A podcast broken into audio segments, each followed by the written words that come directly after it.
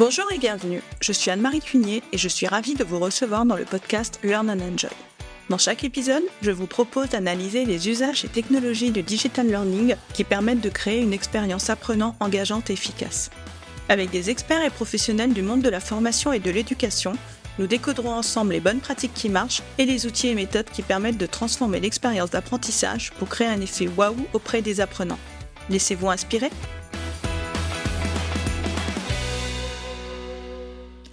Bonjour à tous, bonjour Clara.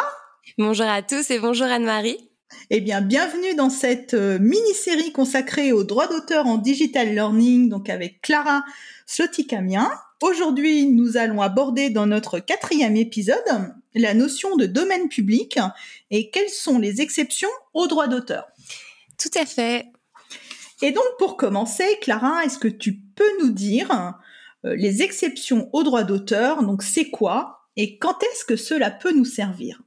Alors, une exception au droit d'auteur, c'est premièrement quand le droit d'auteur existe déjà. C'est-à-dire qu'on a les conditions pour que le droit d'auteur soit bien constitué, à savoir qu'on est face à une œuvre de l'esprit et que celle-ci est originale. Voilà, c'est les conditions dont on a parlé dans les, dans les épisodes précédents. Et pour rappel, il n'y a pas besoin de procéder à un dépôt. Donc, on est dans ce contexte, on a donc un droit d'auteur qui existe. Mais, deuxièmement, la loi a prévu que sous des conditions bien définies, précises et strictes, on pourra finalement exploiter l'œuvre, protégée par le droit d'auteur euh, à la base, sans autorisation. Donc c'est comme si en fait on avait un trou dans le gruyère par rapport à, si je peux imaginer quoi. Euh, pour vous donner un exemple, parmi les exceptions les plus communes, les plus connues, euh, on a ce qu'on appelle l'exception de représentation privée, qui veut que l'auteur va pas pouvoir empêcher que euh, l'on fasse des représentations privées et gratuites de son œuvre quand elles sont effectuées exclusivement dans ce qu'on appelle euh, en droit un cercle de famille. Donc, on a ce qui est autorisé, c'est une représentation, c'est-à-dire communiquer l'œuvre, et des conditions, il faut que ce soit gratuit, il faut que ce soit dans un cercle de famille, c'est-à-dire avec un cercle d'intimes, et ça va nous permettre, par exemple, de diffuser un film chez soi et de le regarder avec euh, nos amis intimes, notre famille, etc., dans un moment totalement gratuit, c'est-à-dire qu'on va pas faire payer l'entrée, par exemple. Et donc voilà, pour vous donner un exemple, on a bien un droit d'auteur, mais la loi a prévu euh, un trou dans le gruyère, quoi. Et les exceptions se trouvent pour la très très grande majorité listées dans le Code de la propriété intellectuelle à un article bien précis. Si ça peut vous intéresser, l'article L122-5 du Code de la propriété intellectuelle, hop, vous avez une liste comme ça très détaillée avec le nom de l'exception, si je puis dire, et puis euh, les multiples conditions qui vont avec. Et moi, j'ai déjà entendu parler de l'exception pédagogique. Est-ce que tu peux justement nous en parler euh, plus en détail? Alors euh, c'est vrai qu'on entend souvent parler euh, de cette exception pédagogique, on entend l'expression exception pédagogique.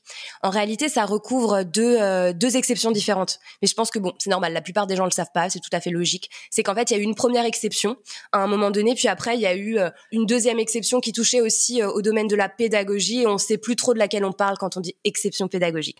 Alors la première en date, c'est une exception qui va plutôt toucher à la recherche, et la deuxième qui est la plus récente, elle, elle touche plutôt à l'enseignement et la formation pro.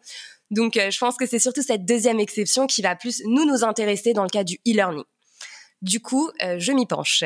Donc, c'est à l'article L122.5, douzièmement, du euh, Code de la propriété intellectuelle. Je cite l'article si vous avez envie de le lire, parce que comme c'est très, très détaillé, je vais pas rentrer dans tous les détails, mais peut-être que vous, ça peut vous intéresser, et je trouve que de toute façon, c'est intéressant. donc, je vais vous expliquer, du coup, de façon générale, cette exception. Donc, L'exception pédagogique permet de représenter ou de reproduire des extraits d'œuvres, des extraits, à des fins exclusives d'illustration, donc seulement d'illustration, dans un cadre d'enseignement, de formation professionnelle et sous la responsabilité d'un établissement d'enseignement, notamment au moyen d'un environnement numérique sécurisé et à condition que ce soit à but non commercial. Donc je sais pas si vous avez vu la liste que je viens de vous dérouler quand même. C'est très détaillé parce que je vous le rappelle, je vous le répète, c'est très strict les conditions des exceptions en droit d'auteur. Donc là, je viens de vous faire une liste hyper complexe et vous allez me dire, mais est-ce que j'ai le droit, du coup, moi, euh, de bénéficier de cette exception ou pas? Bah, je vais vous répondre, c'est du cas par cas. Est-ce que vous respectez toutes les conditions? Parce que si vous n'en respectez pas une, bah vous pourrez pas. Et il va falloir vérifier à chaque fois et se demander mais quand on parle d'un établissement d'enseignement, donc euh, que ça doit être fait sous la responsabilité d'un établissement d'enseignement, est-ce que euh, est-ce que du coup euh, moi je suis bien dans ce dans ce cadre ou pas? Quand on dit à but non commercial, est-ce que quand on est dans une formation avec des étudiants à qui on fait payer euh, je sais pas 8000 euros l'année, est-ce que ça fonctionnerait ou ça fonctionnerait pas? J'ai envie de vous dire, c'est très complexe le droit est complexe. Moi, j'aurais quand même tendance à dire que bah je pense que c'est commercial du coup. Donc euh, quand on fait payer 8000 euros l'année, voilà, à voir. Est-ce qu'on rentre dans les cases ou pas de cette exception pédagogique qui de toute façon, effectivement, a bien été faite et, mise en place pour pouvoir faciliter euh, la, diffusion des extraits d'œuvres dans un contexte particulier. Encore faut-il respecter toutes les conditions. Et euh, toutes ces conditions, je vous invite à les lire si ça vous intéresse. Euh, maintenant, il existe en effet cette exception qui vise l'illustration dans l'enseignement et la formation pro dès lors que c'est à but non commercial. Reste à voir comment cette exception pourrait éventuellement ou non profiter dans le cadre d'une formation e-learning. C'est du cas par cas. Et tout cela est à vérifier à chaque fois. Voilà. Oui, comme par exemple une formation que l'on va créer dans le cadre d'une entreprise, puisque dans une entreprise, on n'est ni dans l'enseignement supérieur, ni euh, dans un organisme de formation. Donc là, il faut bien vérifier. Oui, complètement. Pour moi, on rentre pas, on rentrerait pas dedans, mais c'est toujours une question de case à cocher en fait. C'est pour ça que je vous ai donné euh, l'article en question des exceptions au droit d'auteur parce que il y a d'autres articles qui peuvent être intéressants. Il n'y a pas que l'exception pédagogique qui peut être une exception intéressante euh, dans le cas d'un module e-learning. Donc on peut pas tous les passer. De toute façon, je pourrais jamais vous dire oui ou non parce que c'est du cas par cas. Est-ce que vous le faites dans les conditions telles qu'elles sont énoncées? Et à partir de ce moment-là, voilà, ça, ça ouvre des possibilités. Mais n'hésitez pas à les lire, c'est très intéressant et vous allez voir qu'il y a des choses qui vont vous parler. Vous allez vous dire bah oui, mais ça je le fais déjà en fait. Bah oui, bah oui, bah l'exception elle est là, on n'y pense pas, euh, on, on, se rend pas compte des exploitations qu'on va faire, mais euh, mais voilà, je trouve ça chouette d'aller regarder si ça vous dit. Oui, oui, il faut, il faut bien mettre dans ses favoris euh, cet article dont, dont, tu nous parles. Et on entend aussi parler de l'expression tomber dans le domaine public. Hein, on l'entend assez régulièrement. Donc, qu'est-ce que ça veut dire et qu'est-ce que ça peut impliquer? Je crois qu'on l'entend assez souvent aussi, par exemple pour des chansons qui sont tombées dans le domaine public ou des films. Oui, complètement. Bah, ça fait partie, je pense, comme j'ai pu dire dans le premier épisode, de toutes ces choses qu'on sait un petit peu plus ou moins euh, sur le droit d'auteur comme ça de très loin. Et le terme domaine public comme ça euh, c'est des choses du langage courant j'ai envie de dire. Et donc effectivement euh, bah, quand on dit qu'une œuvre est tombée dans le domaine public ça signifie qu'une partie des droits d'auteur sur cette œuvre ont expiré. Et si je dis une partie c'est parce que les droits d'auteur en fait c'est composé un de ce qu'on appelle les droits patrimoniaux et deux, de ce qu'on appelle les droits moraux. Et quand ça tombe dans le domaine public, il n'y a que ce qu'on appelle les droits patrimoniaux, qui sont la reproduction et la représentation, qui sont les droits sur lesquels on contracte, sur lesquels on fait notre fameuse licence, notre fameuse cession, sur lesquels on va pouvoir euh, monétiser aussi, euh, qui vont tomber, qui vont expirer. Alors que, de l'autre côté, les droits moraux vont toujours perdurer. Et tomber dans le domaine public pour ses droits patrimoniaux, ça arrive à une date qui est globalement à peu près 70 ans après la mort de l'auteur. Il y a beaucoup d'exceptions. Il y a beaucoup de cas particuliers sur euh, ce, cette date d'expiration, donc il faut quand même être attentif. Et euh, voilà, les droits moraux n'auront pas de date de fin puisqu'ils sont perpétuels. Donc quand l'œuvre, on dit qu'elle tombe dans le domaine public, ça veut dire que les droits patrimoniaux sont tombés, mais pas les droits moraux. Restez très attentifs par rapport à ça, parce que les droits moraux, en fait, qu'est-ce que c'est? C'est euh, dans ce qui va nous, nous parler et nous concerner, la notion d'intégrité de l'œuvre, de respect de l'œuvre, comment est-ce que on va utiliser cette œuvre. Je, je, peux vous dire euh, tout et n'importe quoi. On peut euh, très bien euh, prendre une chanson, les droits patrimoniaux sont tombés dans le domaine public, on veut l'intégrer à notre module e-learning, mais en fait, ça ne va pas respecter l'intégrité de l'œuvre, ça ne sera pas conforme au respect de l'œuvre parce qu'en fait, ça n'est pas adéquat potentiellement par rapport au sujet qui est traité dans le module e-learning avec la philosophie de l'auteur de cette œuvre, avec la façon dont il voyait son œuvre, avec les convictions de l'auteur. On va pouvoir associer une œuvre à n'importe quel contenu. Et c'est ça le respect et l'intégrité. Donc ça, ça tombera jamais. Et c'est toujours entre les mains des héritiers. Voilà. Hmm, très complexe en effet. et au final, parce qu'on parle beaucoup donc là euh, du respect euh, des droits d'auteur, mais qu'est-ce qu'on risque si on ne respecte pas le droit d'auteur? Parce que bon, quelquefois, euh, certaines personnes peuvent être tentées euh, d'aller prendre une vidéo sur Internet, une image, un fichier audio, en se disant bon allez c'est pas grave, je le fais quand même. Mais qu'est-ce qu'on risque à ne pas respecter le droit d'auteur?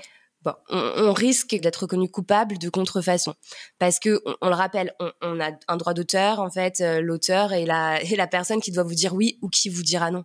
Donc euh, si vous bypassez cette autorisation, même si vous allez plus loin que le cadre de l'autorisation, c'est-à-dire vous avez eu une autorisation, mais que les conditions, vous les avez dépassées. Vous n'êtes pas resté dans le cadre des conditions. Alors là, voilà, bah, ça s'appelle de la contrefaçon.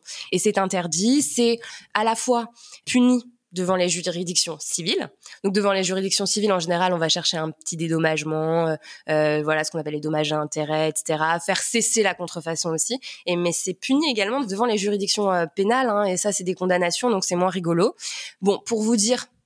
Il y a beaucoup, beaucoup d'articles qui parlent de la contrefaçon dans les codes, mais globalement, la peine associée, c'est toujours 300 000 euros d'amende, 3 ans d'emprisonnement. Bon, c'est la peine euh, haute, mais Bon, après, euh, voilà, faut, faut, voir aussi ce qu'on fait, euh, faut relativiser les choses. Je pense qu'il faut rester conscient que ça, ça existe, que quand on, on fait pas les choses comme on devrait les faire, oui, il y a possibilité d'être contrefacteur, mais faut relativiser aussi. Et tant qu'on sait ce qu'on fait, qu'on sait les risques que l'on prend aussi, que l'on a conscience des choses, déjà on n'agit pas de la même manière. Et c'est pour ça encore, j'en reviens à la prise de conscience du premier épisode, euh, euh, parce que bon, le, mot contrefaçon peut faire un petit peu peur, mais ça reste la réalité. Tout à fait. Bah écoute, c'était vraiment euh, très très clair. Là, j'ai aussi appris des choses. je sais pas, j'ai une dernière petite question là qui me vient. C'est quelquefois on entend parler aussi de la courte citation. Est-ce que ça fait partie de l'exception pédagogique ou pas? Alors, euh, la courte citation est une exception au droit d'auteur en tant que telle, qui est euh, pas dans l'exception pédagogique en fait. Euh, mais si par exemple, bah, tu vas sur l'article L122.5, tu vas la trouver et tu vas voir toutes ces conditions en fait. Tu vas voir qu'il est possible de faire ce qu'on appelle des courtes citations à condition de, en fait. Et par contre, faut être très attentif parce que souvent il y a des termes, on se dit bah, on les voit comme ça, courte citation, mais ça veut dire quoi? Ah, ça veut dire quoi court? C'est très, bah oui, c'est très complexe. Bah ça, en fait, on le trouve dans les décisions des tribunaux. Donc, euh, faut, euh, faut soulever euh, de la jurisprudence et c'est, très complexe. Mais la courte citation, effectivement, tu vois, ça, ça reste quelque chose qu'on fait souvent sans s'en rendre compte et qui fait partie de ce qui est autorisé, à condition de respecter les conditions. Mais, mais tu vois, t'as capté tout de suite que c'était dans ce qu'on connaissait, quoi. D'accord, bah écoute, merci beaucoup Clara donc pour toutes ces explications. Donc euh, voilà, nous arrivons à la fin de notre quatrième épisode. Et ce que je te propose, c'est qu'on se retrouve demain pour notre cinquième et dernier épisode où tu vas nous expliquer comment protéger son module e-learning. Eh ben c'est super, j'ai hâte. Eh bien à demain Clara. À demain. J'espère que cet épisode vous a plu. Si vous aimez le podcast Learn and Enjoy et si vous avez envie de me soutenir, de m'aider à faire connaître ce podcast, la meilleure façon, c'est de me laisser une note 5 étoiles sur Apple Podcast ou un petit commentaire. Pensez aussi à vous abonner pour être informé de la sortie des prochains épisodes. Et pour rester en contact ou me proposer un thème que vous souhaitez que j'aborde, vous pouvez me rejoindre sur LinkedIn. Vous me trouverez sous mon nom, Anne-Marie Cuignet. Je vous dis à très vite pour un nouvel épisode.